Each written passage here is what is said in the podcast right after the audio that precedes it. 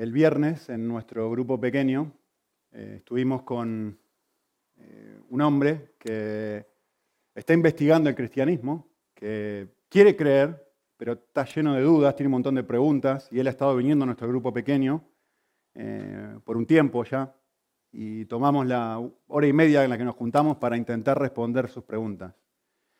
Y una de las cosas que yo le dije a él es, ¿por qué no me explicas con tus propias palabras cuál es la diferencia o cómo definirías tú el cristianismo? ¿Sí? Y él le explicó lo mejor que pudo. Y, yo le dije esto, mira, tú, podrías hacer algo. E, e, esto no es tan complicado. Tú podrías poner todas las religiones del mundo de un lado, cualquier religión, cualquiera. Budismo, hinduismo, eh, bueno, budismo no es una religión, pero no tiene un dios, mejor dicho. Eh, el Islam, los testigos de Jehová, los musulmanes, aún el catolicismo mismo, y tú podrías ponerlos todos de un lado y todos esencialmente comparten una cosa o comparten una creencia. Dios está aquí, nosotros estamos aquí, y hay algo que tú tienes que hacer para acercarte a Él. En otras palabras, tú tienes que hacer algo para ganarte el favor de Dios. ¿Cómo logras que Dios te ame? ¿Cómo logras que Dios te lleve al cielo? ¿Cómo logras que Dios te perdone? ¿Cómo logras que Dios te recompense? ¿Cómo, cualquier cosa que quieras lograr, hay algo que tú tienes que hacer para convencer a Dios o probarle a Dios lo bueno que tú eres. ¿sí? Lo que va a cambiar son las reglas, es decir, dentro del catolicismo tienes que cumplir con los sacramentos. Eh, los testigos de Jehová te van a decir que no puedes hacer, los otros te van a decir que no te puedes sacar sangre, los otros te van a decir que tienes que ir a la Meca, en fin, finalmente los puedes poner todos en una misma bolsa y decir, hay una serie de reglas que tú tienes que hacer y cumplir para ganarte el favor de Dios. El cristianismo no es así. Esto es lo que hace diferente al cristianismo. Traté de explicarlo en el grupo. En el cristianismo es al revés. Dios está aquí, yo estoy aquí alejándome de Él y lo que hace Dios no es pedirme que yo haga algo por Él, es contarme que Él ha hecho algo por mí. Ese es el Evangelio. Es contarme que Él ha muerto por mí cuando yo era su enemigo. Es que Él me ha mostrado gracia a mí. Es que Él me ha amado a mí cuando yo estaba tratando constantemente de alejarme de Él. O sea que la esencia del cristianismo es que, y esto no, yo no sé si terminó de entenderlo del todo, pero todo, capten esto porque los tiene que sacudir esto, ¿eh? todo en el cristianismo es por gracia. Todo. Todo es por gracia. La salvación es por gracia, la santificación es por gracia, la glorificación es por gracia. Todo en el cristianismo es por gracia. ¿Están de acuerdo? ¿Esto es lo que nosotros creemos? ¿Sí, no? ¿Sí? Vale, estupendo. Pregunta, ¿cómo encajan las recompensas en un sistema donde todo es por gracia? Ah. Perdón, ¿una recompensa no es algo que uno se gana? Es decir, yo hago algo y como recompensa de lo que yo he hecho, obtengo un premio, sea lo que sea eso. ¿No es una contradicción hablar de recompensa en un sistema donde todo es por gracia? Es más, vamos a complicar la cosa un poquito más. ¿Es moralmente correcto amar, sacrificarse o cambiar con el objetivo de obtener algo, es decir, una recompensa? ¿Corresponde? ¿Está bien esto? ¿Ofrece el Dios de la Biblia recompensa? ¿Nos motiva Dios a cambiar a través de las recompensas? Me dice, mira, tú cambia y serás recompensado. ¿Hace Dios esto o no hace Dios esto? ¿Es ético que lo haga si lo hace? Muy bien. Muchas preguntas, ¿no? Vamos de a poco. Empecemos con la primera. La cosa más importante para hacerse si estamos tratando de resolver este dilema es hacernos la pregunta, ¿la Biblia enseña que Dios nos recompensa, sí o no? Porque si no, ni hace falta pues, meternos en este tema. ¿No? Respuesta, sí, sí, sí, y un millón de veces sí. La Biblia enseña por todos los wines, como decimos en Argentina, por todos lados, que Dios nos recompensa. Y me he tomado el trabajo de compartir con ustedes un montón de pasajes que hablan sobre esto, solamente para que vean que esto es realmente es así, que en un sistema de gracia hay recompensas. ¿Sí? Quizá un pasaje que ustedes saben que me encanta, súper conocido, eh, el Sermón del Monte. Dice en Sermón del Monte, atención, dice Jesús, necesitan evaluar vuestro propio corazón antes de hacer cualquier buena obra. Lo que dice el versículo 1, ¿no? ¿Qué es lo que tenés que hacer? Tenés que fijarte si lo estás haciendo porque quieres ganar el aplauso de otros o si lo estás haciendo porque querés obtener la recompensa de Dios. Si tú haces lo que haces para obtener una recompensa humana, ¿no? ¿Qué es lo que pasa? No tendrás recompensa divina. Tenés que elegir una u otra. Eso es lo que dice el pasaje.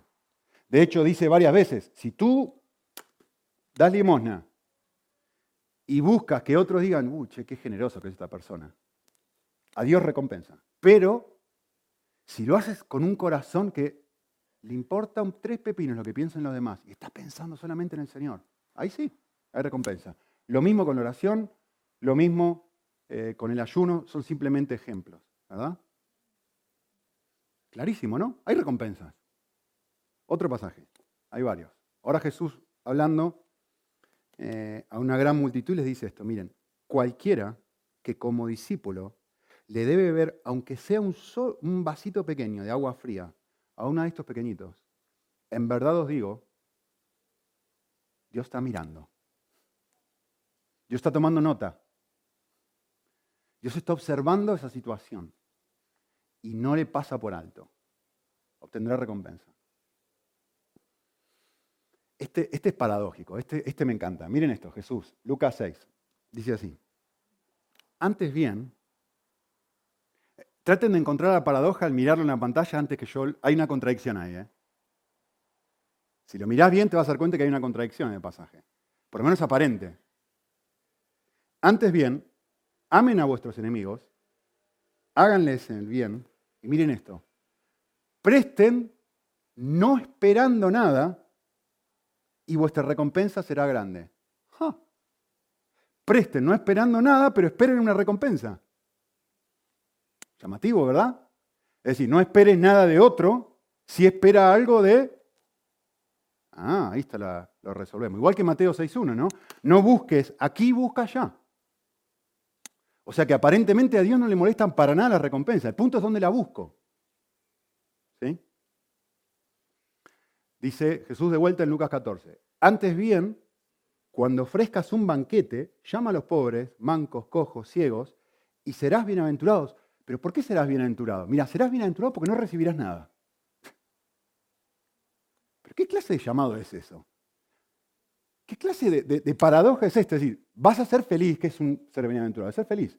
Tú serás feliz cuando no recibas nada, cuando des y no recibas nada, cuando des y no recibas nada, cuando des y no recibas nada. ¿Eso qué estás hablando? No, no, porque hay otra cosa que vas a recibir. ¿Qué es lo que vas a recibir? Una recompensa en la resurrección de los justos. ¿Sí? Pasaje clave sobre el concepto de recompensa, que no lo voy a estudiar en detalle porque no, no es la intención, simplemente es mostrarles el fundamento bíblico para hablar de recompensa. ¿sí? Conforme a la gracia que me fue dada, está hablando Pablo, y está hablando de cómo uno sirve en la iglesia, ¿no? Yo puse el fundamento y viene arriba, después vienen otras personas que hacen otro tipo de cosas en la iglesia. Algunos tocan, otros predican, otros sirven, otros hacen, en fin. Entonces, cada uno tiene que tener cuidado cómo hace ese servicio dentro de la iglesia. ¿sí? Nadie puede poner otra cosa que no sea Jesús. Y luego están dos grupos de obras. Los grupos de obras que son súper valiosas y los grupos de obras que eventualmente no sirven para nada. ¿sí? Que van a ser quemados por el fuego. ¿Vale? ¿Qué va a pasar? Está hablando obviamente después de que uno muere, ¿no? Si la obra de cada uno que hizo permanece, ¡charán! Otra vez la misma idea. Recibirá recompensa. ¿Enseña la Biblia que recibiremos recompensas o no? El último. Este pasaje es clave. Es clave para entender cómo se integra el concepto de recompensa en el cambio, en la santificación, en la transformación, en el crecimiento cristiano. ¿Cómo funciona esto? Bueno, esto funciona de esta forma. Hay un hombre que se llama Moisés que dice, yo tengo, y esto, recuerden esto, al final del mensaje, acuérdense de esta, de esta idea. Acá por este lado tengo como si yo fuera el hijo de Donald Trump. ¿No? Tengo todos los tesoros el imperio más grande del momento. Y yo soy uno de los hijos adoptivos del emperador. Y yo digo, voy a tirar todo eso por la borda, Y me voy a ir a Sudán del Sur a ayudar a los pobres y vivir en la peor de las miserias. Jorge sabe de lo que estoy hablando. Porque hemos estado ahí y es horrible. Y uno dice, pero ¿en qué cabeza cabe que alguien va a rechazar esto para elegir esto? Y este hombre nos da la respuesta y me dice, yo te voy a explicar cómo funciona mi cerebro. Mi cerebro funciona de esta forma, dice Moisés. Mi cerebro funciona así. Yo prefiero que me den latigazos a esto otro. ¿Por qué? Porque esto es más valioso que esto. Porque, y entre paréntesis, no porque obtuvo, porque ese es el, concepto de em, Hebreos 11, no porque obtuvo lo que estaba buscando, ¿se acuerdan Hebreos 11, no? Sino porque tenía la mirada puesta en lo que iba a recibir. Es decir, esto, el concepto de recompensa es tan valioso para este hombre que dice, mira, si durante 90 años, 86 años que uno vaya a vivir, la vida es un asco, la vida es horrible, solamente me pasan dando latigazos, es que recibir lo que voy a recibir después merece mil millones de veces la pena más que vivir, que ser el hijo de Donald Trump y tener todos los tesoros de los Estados Unidos. Ahora el de Biden, lo que quieras. Pero el de Trump es millonario, así que de Biden también debe ser, no lo sé. Dijo C.S. Lewis, un pasaje, una, una cita muy conocida de él, dijo esto, está muy bueno. Dijo esto, si persiste en gran parte de las mentes modernas la idea de que buscar o desear nuestro propio bien y esperar fervientemente el placer es malo, yo planteo que esa idea se ha introducido sigilosamente desde Kant y los estoicos y no forma parte de la fe cristiana. De hecho, esta es la frase que me interesa, si consideramos las claras promesas de recompensa y la asombrosa naturaleza de las recompensas que se nos prometen en los evangelios, Dios está diciendo, eres un tonto, piensa en Moisés, que él dice, cuando tú entiendes esto y esto, uno entiende y dice, pero lo mejor de lo mejor de lo mejor que me puede ofrecer el mundo no se compara con recibir latigazos por causa de Jesús.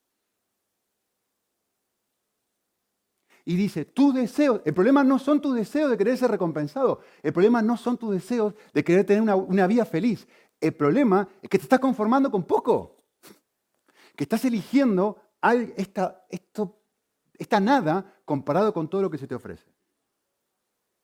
Así que, esencialmente, el ser humano, tu corazón, mi corazón, funciona de esta forma. Todos queremos ser recompensados, todos. Piensen esto. ¿Por qué va una persona al gimnasio? A ver, ¿por qué va un ser humano al gimnasio? ¿Le gusta sufrir? Te duele todo, te duele hasta el apellido. ¿Vas porque te gusta sufrir? ¿Es un masoquista? ¿Te gusta sufrir? ¿Te causa placer el dolor? Nadie va al gimnasio porque disfruta el dolor. Todos van al gimnasio porque están buscando una recompensa. Todos buscan una recompensa. No todos buscan la misma recompensa, pero todos buscan una recompensa. ¿Saben cuál es la recompensa? Miren, opciones. Me quiero ver bien. Esto ha crecido, llega la primavera, veranito. ¿Qué hay que hacer? Quiero verme bien. ¿qué hago? Voy y hago algo que no me gusta hacer. ¿Por qué? Porque, no me, porque me gusta la acción del gimnasio. No, me gusta la recompensa. O, por ejemplo, lo que ustedes ya saben, mi rodilla. Voy al gimnasio porque tengo un problema de rodilla y tengo que hacer ejercicio. Y, tengo y quiero recuperar. ¿Cuál es la recompensa que estoy buscando? La sanidad de mi rodilla. ¿No? No todo es malo, obviamente. O porque quiero tener salud. Y como muchos, algunos que cumplen 51 por ahí, eh, y que necesita para no, eh, vamos cuesta abajo. Entonces hay que hacer ejercicio porque si no, y está bien. Pero ¿cuál es la recompensa? La recompensa es estar más sano. No vas por ir. ¿Sí? Vale. Entonces, yo quiero que pensemos esto, quiero que pensemos un segundo qué es una recompensa, cualquier recompensa en sí. Por definición, una recompensa tiene dos características esenciales y básicas. ¿sí? Primero, una recompensa es algo que uno no tiene. Esto es muy simple, pero muy importante. Si yo estoy esperando algo, una recompensa en su esencia es algo futuro. Es algo que hoy no tengo. Miro mis bíceps, digo, uy, están pequeños, los quiero tener más grandes. Es algo que no tengo. ¿Qué hago? Voy al gimnasio. ¿Cuál es la recompensa que yo espero? Que crezcan. está? Si no, no iría al gimnasio, ¿no? ¿Por qué voy? Porque espero obtener algo que ahora no tengo. ¿Sí? ¿Vale? La segunda característica de una recompensa es que hay algo que yo quiero tener. por un lado no lo tengo, pero por otro lado lo quiero tener. ¿Sí? A mí no me interesa para nada ganarme una medalla en patinaje artístico. ¿Se imaginan? No, a mí yo tampoco me imagino. Bien, mi hija hizo mucho tiempo patinaje artístico y le gustaba y le encantaba hacer... ¿Y por qué practicaba y practicaba, practicaba? Porque a fin de año hacían un evento donde... Y entonces, es algo que yo no quiero, pero es algo que ella sí quiere. Cuando yo voy detrás de una recompensa, es porque es algo que yo quiero obtener. Esto, aunque te des cuenta o no te des cuenta, sea estar musculoso, sea un título universitario, ¿por qué estudias en la facultad alguien? ¿Por qué estudias? ¿Porque te encanta tragarte los libros? No, porque querés un título universitario y eventualmente querés tener un trabajo. Entonces, hay una recompensa que vos tenés en tu cabeza. ¿sí? Entonces, aunque te des cuenta de ello o no, toda recompensa evidencia un valor.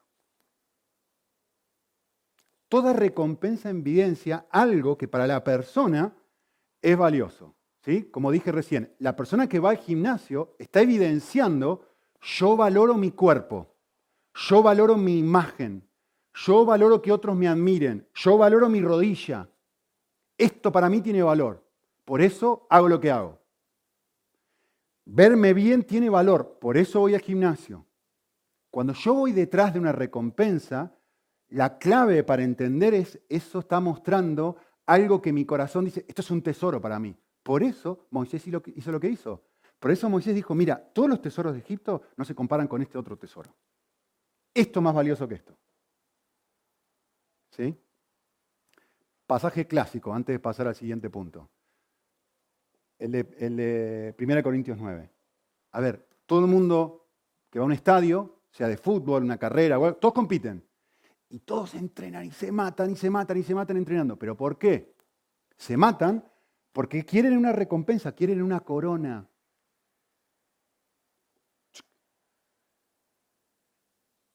¿Qué quiere Sara? ¿Por qué Sara quiere que gane Madrid? ¿Por qué quiere que gane Madrid? ¿Por qué quiere que gane Madrid? ¿Por qué quiere que gane Madrid? ¿Por qué quiere que gane Madrid? Porque le gusta que salga el título ahí, que es Madrid campeón de la Liga, Madrid campeón de la Champions. La recompensa. No vamos a indagar más profundo porque quiere que gane Madrid. Pero Pablo lo que dice es esto. Pablo dice, todo el mundo está buscando una recompensa. Los atletas buscan una recompensa. ¿sí? Yo también busco una recompensa, dice Pablo. Lo está diciendo ahí, no lo estoy diciendo yo. ¿eh?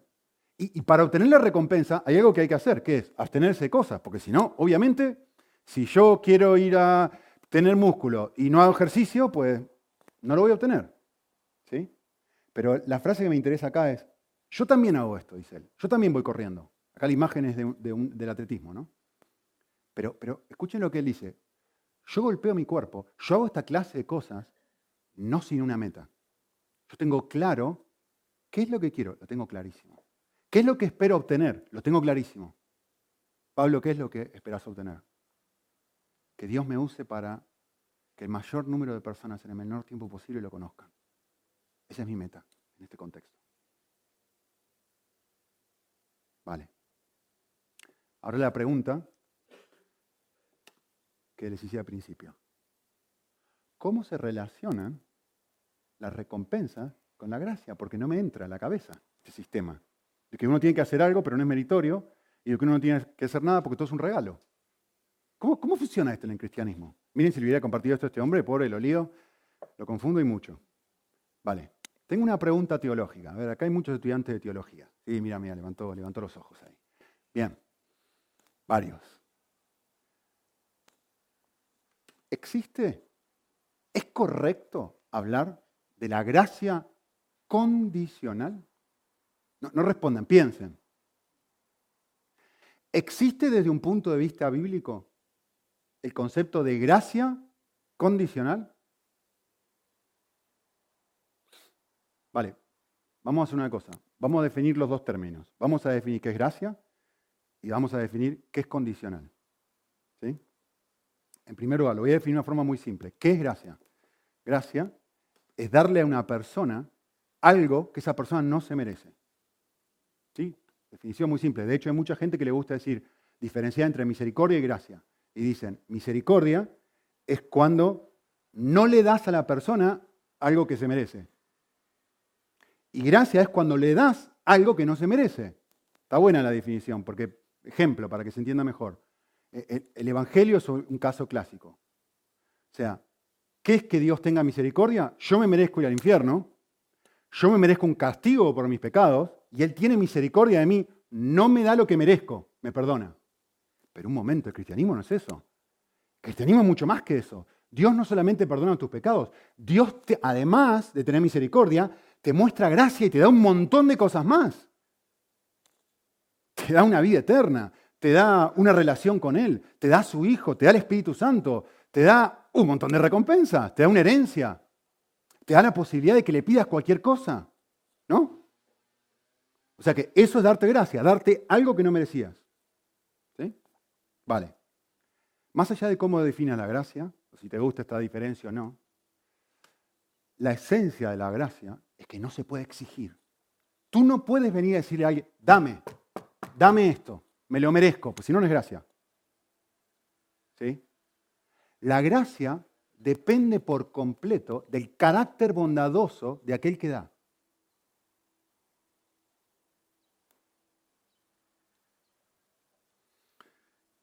Muy bien.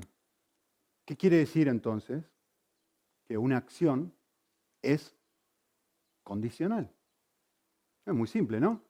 Que tiene requisitos. Que tienen que darse ciertas realidades para que la acción se suceda. Miren, un ejemplo muy simple. Juan 15. Si permanecéis en mí y mis palabras permanecen en vosotros, acá están las dos condiciones, miren. Condiciones, requisitos. ¿Dios te va a dar todo lo que quiera? No para que Dios te dé todo lo que quieras, tenés que permanecer en Él y su palabra tiene que permanecer en ti. ¿Ven? Condición, gracia. ¿Tú te lo has ganado? No, no te lo has ganado. Pero hay una condición para que te lo dé. Dios te da todo lo, te va a dar un montón de cosas, sí, pero primero necesitas permanecer en Él. Hay una condición a pesar de que eso sea por gracia. ¿Sí? Está bastante claro acá, ¿no? Ah, Vale, vamos a la salvación. La salvación de una persona, la conversión. ¿Qué tipo de gracia es? ¿Condicional o incondicional? Es muy simple también, miren. Eh, no le puse el versículo. Eh, Juan 1.12. Miren esto. A todos los que le recibieron, es decir, a los que creen en su nombre, condición. Les dio derecho de llegar a ser hijos de Dios. ¿Hay una condición para llegar a ser un hijo de Dios? ¿Todos son hijos de Dios? No. ¿Quiénes llegan a ser hijos de Dios? Los que creen. Hay una... ¿Es gracia? Claro que es gracia. Pero hay una condición que tengo que cumplir. ¿Cuál es esa condición? Fe. Tengo que creer. ¿Lo ven, no? Eh, ahora la, pregunta, ¿es por gracia? Creo que es por gracia, porque yo no puedo exigirla depende por completo del carácter bondadoso de quien la otorga. Dios qué dice, piensa en esto, Dios qué dice, mire, todos han pecado y la paga del pecado es la muerte. Todos los seres humanos que han vivido y que van a vivir merecen pasar la eternidad en el infierno. Pero, esto es lo que todos merecemos, pero yo voy a ejercer gracia y voy a perdonar a cualquiera que crea. Es gracia, pero hay una condición. ¿Lo ven? Dios no tiene ninguna obligación de hacerme su hijo. Yo no puedo parar, tú, tú debes hacerme tu hijo. Yo tengo derecho de llegar a ser tu hijo. No, no, no, tú no tienes derecho. Yo te regalo ese derecho si crees en mí. Tu derecho es ir al infierno por haber desobedecido. Cualquier otra cosa que no es infierno es gracia. Es un regalo que no mereces. ¿Sí? Vale, vamos a complicarla más. ah, bueno, ¿por qué es condicional? Obviamente, porque hay que creer. ¿Sí? ¿Y la santificación? Es decir, el proceso de crecimiento cristiano. ¿Y, los cambios? ¿Son por gracia o son por obras? El crecimiento en la vida cristiana. ¿Cómo, ¿Cómo, funciona esto? Porque no lo entiendo. ¿Saben cómo funciona? Exactamente igual. Exactamente igual. Es por gracia. La Biblia es muy clara en este sentido. Dios es el que produce en vosotros tanto el querer como el hacer. Y noten la frase, por medio de su buena voluntad. Depende totalmente de la buena voluntad de Dios. Dios es el que produce el cambio en el corazón. ¿Sí? Dios es el que nos dice a nosotros, yo voy a ayudarte a crecer, yo te voy a dar mi espíritu para que venga a habitar dentro tuyo y haga cosas que tú jamás podrías hacer. Yo soy el que va a hacer eso. No tú, yo voy a hacer eso. Tú no puedes cambiarte a ti mismo. El cristianismo no es un programa de autoayuda. No lo es.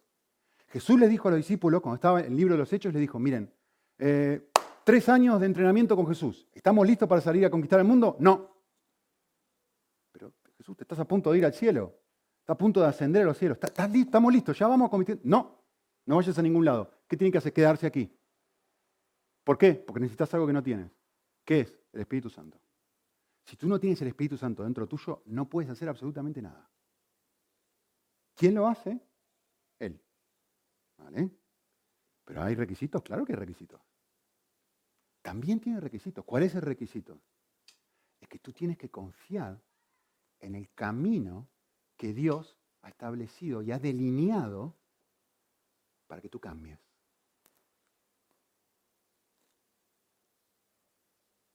Por ejemplo, Dios dice, no entristezcas mi espíritu.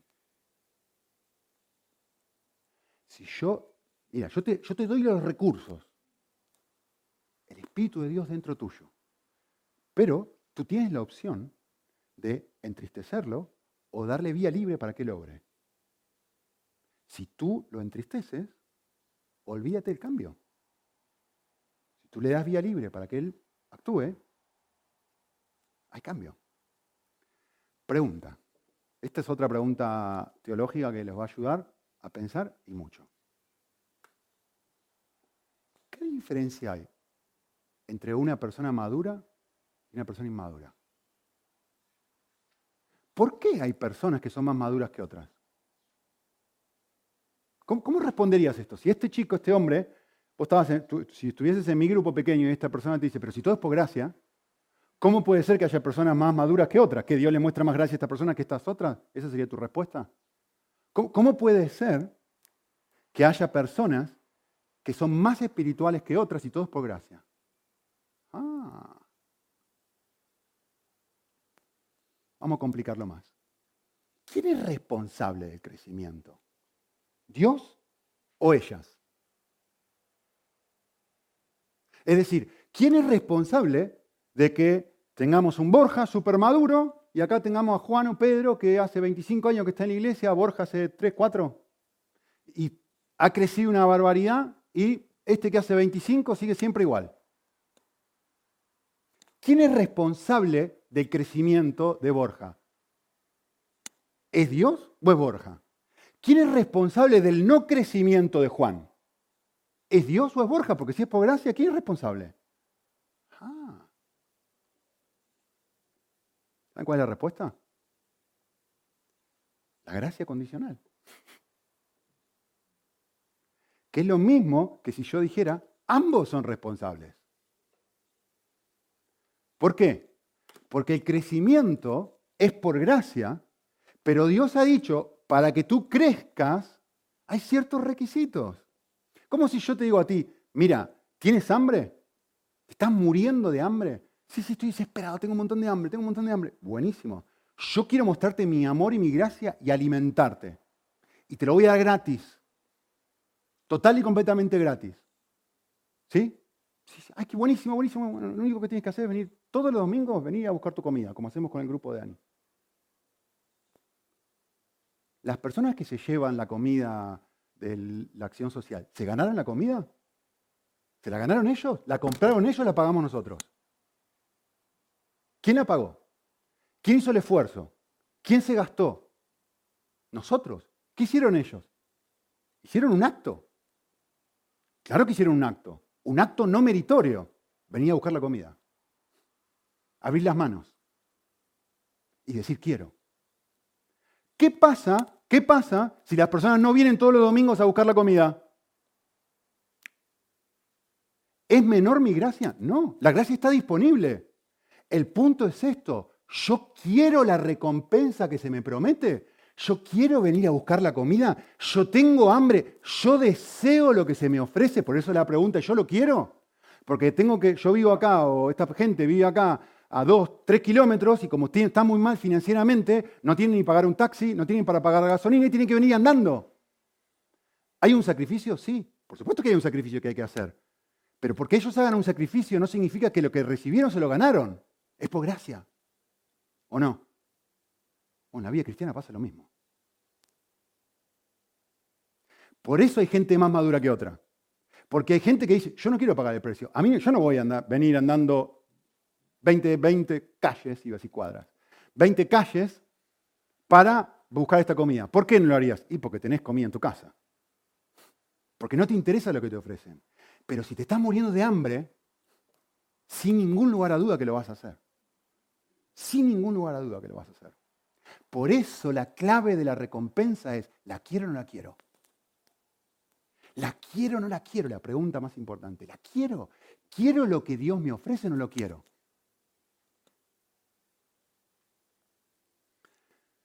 ¿Qué es lo que transforma a una persona inmadura en una persona madura? Es muy simple. Moisés nos da la respuesta. Buscar la recompensa. Es lo que dijo él. ¿Qué, transforma a este hombre en un héroe de la fe, como dice el Hebreos 11? Es decir, esto no, esto sí, tomar una elección, tomar una decisión de fe y decir, mira, acá me están ofreciendo un montón de cosas, acá me están ofreciendo otra, ¿cuál es mejor? Es tu decisión. Nadie te va a agarrar y te va a agarrar de la oreja y decir, ven a crecer. Dios no hace eso. Dios no te agarra de la oreja y te dice, ven, conviértete. No te hace eso. Dios te presenta algo maravilloso, su persona, y te dice, ¿quieres? ¿Quieres? ¿Quieres? Si alguno quiere venir en pos de mí, nunca agarró de la oreja a una persona y le dijo, arrastrándola quebrándole su voluntad, me vas a seguir, no te queda otra. Dios no funciona así. ¿Quieren que los diga en palabras de Jesús? ¿Sabe cómo funciona esto? Jesús te hace una invitación. Sígueme. Sígueme. Miren. Mateo 4:19, me encanta este versículo, dice. Seguidme y yo os haré pescadores de hombres. Miren la gracia condicional. ¿Cuál es la gracia? La gracia es, yo voy a hacer algo en ustedes que ustedes jamás podrían hacer. Tú puedes pescar peces, pero hay algo que no puedes hacer. Tú no puedes cambiar corazones. Tú no puedes cambiar el corazón de nadie. Tú no puedes convertir una persona. Yo voy a hacer eso a través de ustedes. Pero hay una condición. Tienes que seguirme. Si no me sigues, no vas a ser un pecador de hombres. ¿Lo ven? Por eso, la pregunta más importante para hacerme es, ¿yo qué quiero? ¿Yo qué quiero? Vale. Último punto. ¿Qué clase de recompensas nos ofrece Jesús? La Biblia describe un sinnúmero de recompensas que yo no voy a hablar ahora. Eh, no, era mi intención hablar sobre eso en sí. Pero sí quisiera decirles esta recompensa en particular. la recompensa más preciosa, más preciosa, más valiosa que la Biblia me promete y me ofrece es Dios mismo. Dios no puede regalarte ni ofrecerte algo mejor que Él. No puede. No puede. Lo vimos en Hebreos 11. No puede. Dice, tiene Cristo y que te golpeen con Jesús o el mejor de los tesoros. No, no, Cristo, Cristo, Cristo, Cristo. Cuando se abren los ojos y miro y digo, estos dos, estos dos, cuál, cuál, cuál, cuál. No, no, esto, es que no hay otra cosa mejor que esta. Quiero que piensen esto. Miren, yo sé que es un pasaje ultra conocido, pero por ahí nunca pensaron, nunca lo pensaron de esta forma. Miren cómo describe Cristo la recompensa. En el contexto de este pasaje, ¿sí? yo estoy a la puerta y golpeo la puerta. Hay una condición. ¿Cuál es la condición? Abrir la puerta. ¿Sí? Si tú abres la puerta, si cumples con la condición, abres la puerta, yo voy a hacer algo que no tiene precio. Yo voy a hacer algo, la, cosa más maravillosa que jamás te puedas imaginar. ¿Qué, es eso? ¿Cómo describe el texto lo que Jesús va a hacer? El texto dice esto. Yo voy a tener un cara a cara contigo. Yo voy a cenar. Esto es como si yo le digo a Sara, mira Sara, es que, es que Cristiano Ronaldo quiere cenar contigo. No. Zidane. Benzema. Te voy a decir todos los jugadores de fútbol. Messi. Mica. Eh, eh, eh, Mica. Dejemos a todo el resto que todos. Messi, pa, pa, pa, todo para abajo. Messi. O sea, el, da igual, ponle quien quiera. El punto es tener una cena con alguien de ese nivel, con alguien de ese calibre, con alguien de ese prestigio, con alguien de esa reputación, con alguien de ese valor, con muchísimas comillas, cualquier persona diría, a ver, todo el mundo paga por cenas con gente importante, ¿no? Con Obama, me acuerdo hace poco una, una esquina España que vino Obama y todo el mundo pagaba cantidad de euros solamente por decir cené con Obama. ¿No? Y, y aquí Cristo está diciendo, mira, Tres paréntesis, esto es muy valioso el pasaje. ¿Ustedes recuerdan a quién les habla? ¿Sí? ¿Se acuerdan a quién les habla? Es una iglesia, pero no es cualquier iglesia. No es cualquier iglesia. ¿Se acuerdan de lo que les dije al principio? Al final del mensaje tienen que acordarse de algo. Moisés dijo, mira, los tesoros de Egipto, Jesús. Jesús. Esta iglesia en particular, distinta a las otras siete iglesias de Apocalipsis, esta iglesia en particular, ¿saben qué era lo que tenía distinto al resto? Eran millonarios. Porque tú dices, eres rico. De nada tengo necesidad. Tengo todo lo que quiero. Y Jesús viene y dice esta cosa tan loca. Jesús viene y dice, mira, una simple cena conmigo es mejor que todo el dinero del mundo. ¿Qué hace para convencerlos y decirles, suelta esto y toma esto otro? ¿Qué es lo que ofrece? Lo mismo que Moisés. Tú ves que tú tienes tú un montón de dinero y un montón de recursos y la pasas bien y comes en un lindo restaurante y te vas de vacaciones no sé dónde y tienes tu coche nuevo y bla, bla, bla. Mira, quiero ofrecerte algo que es mejor que eso. ¿Qué es mejor que eso? Una cena con Jesús. ¿Qué valor debería tener esto para que juntando todos nuestros salarios y uno diga, ¿qué preferís? ¿Todos los salarios de toda la gente que está acá? ¿Mm? No saben cuánto gana Borja. ¿eh? Hay que pensarlo dos veces. ¿Todos los salarios de toda la gente de la iglesia o una cena con Jesús? Esto es lo que está diciendo. El último, con esto terminamos, mi último versículo.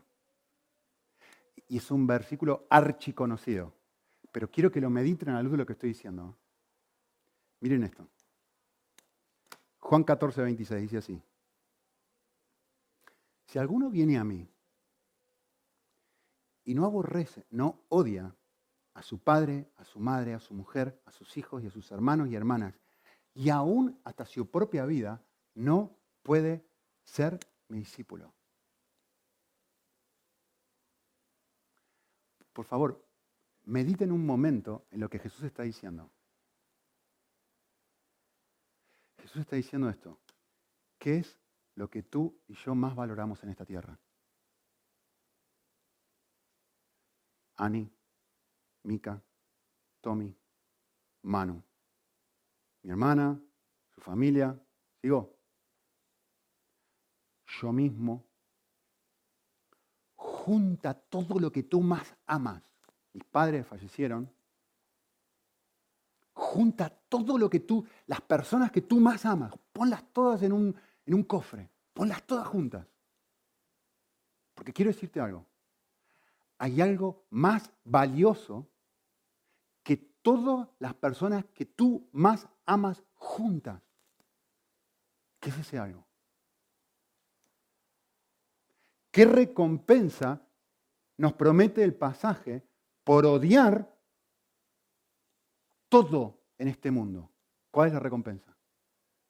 Lo dice el versículo. Él.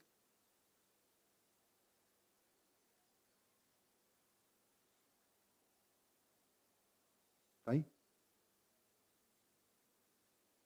Jesús mismo es la mayor de todas, de todas las recompensas que alguien podría darte. Ahora la pregunta del millón. ¿Lo es para mí? ¿Es Jesús más valioso que mis hijos? ¿Es Jesús más valioso que ninguna otra cosa? ¿Tengo un problema de coligio? ¿Tengo un problema de ojos? ¿Que no puedo ver el valor de Cristo? Eh, el problema no es que no lo sea. Eso no es el problema. Somos seres humanos y tenemos un corazón caído. El problema es que no desee compasión que llegue a hacerlo. Ese es el tema. Y eso es el toque positivo con el cual quiero dejarles. Dios, Jesús viene y te dice, mira, no puedo ofrecerte ninguna otra cosa. Para esto hay ciertos requisitos. ¿Qué es el requisito? Tienes que confiar en mí, tienes que seguirme, tienes que buscarme todos los días, tienes que venir a comer. Todo lo que yo te ofrezco es gratis. No tienes que pagar nada. Es un regalo, pero tienes que venir. Y tienes que acercarte. Y tienes que buscarme. Y tengo tanto para darte. Quiero abrirte los ojos para que puedas ver que no hay nada en este mundo más valioso que yo. Y el desafío ahora es lo que acabo de decirles. No, no que hoy lo sé, que yo pueda decir sí, sí, sí, ser hipócrita y decir sí, más valioso que todo. No, es eso. O ni siquiera es que haya arribado y sea honesto y diga sí, sí lo es. Pero sí es porque recuerden lo que dije que es una recompensa. ¿Qué es una recompensa? Es algo que no tengo, pero es algo que quiero tener. Entonces, mi desafío para ustedes es, está bien que no lo tengamos, pero la pregunta es, ¿lo queremos? ¿Lo queremos? Oramos.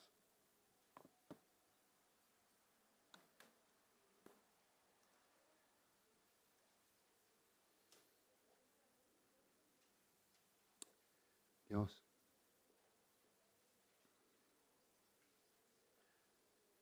No hay nada más valioso que tú. Y sin embargo, mis ojos, yo confieso que no, no, ven, no ven tu valor, por lo menos no en la dimensión que deberían verlo. Pero quiero ver, quiero querer, quiero querer verlo, quiero querer disfrutarlo, apreciarlo, atesorarlo. Eh, sí, leí un millón de veces que tú eres la perla de gran precio y que no hay nada más valioso que tú.